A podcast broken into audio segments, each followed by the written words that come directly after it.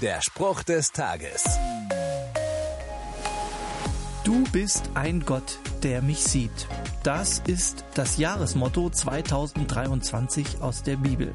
Der Satz stammt von einer Frau, einer Vertriebenen, einem zutiefst einsamen Menschen.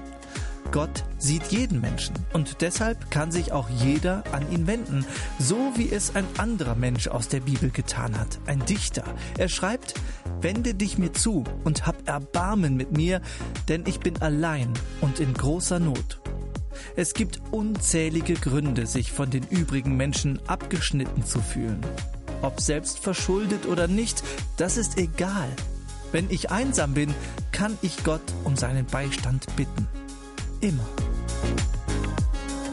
Der Spruch des Tages steht in der Bibel. Bibellesen auf bibleserver.com.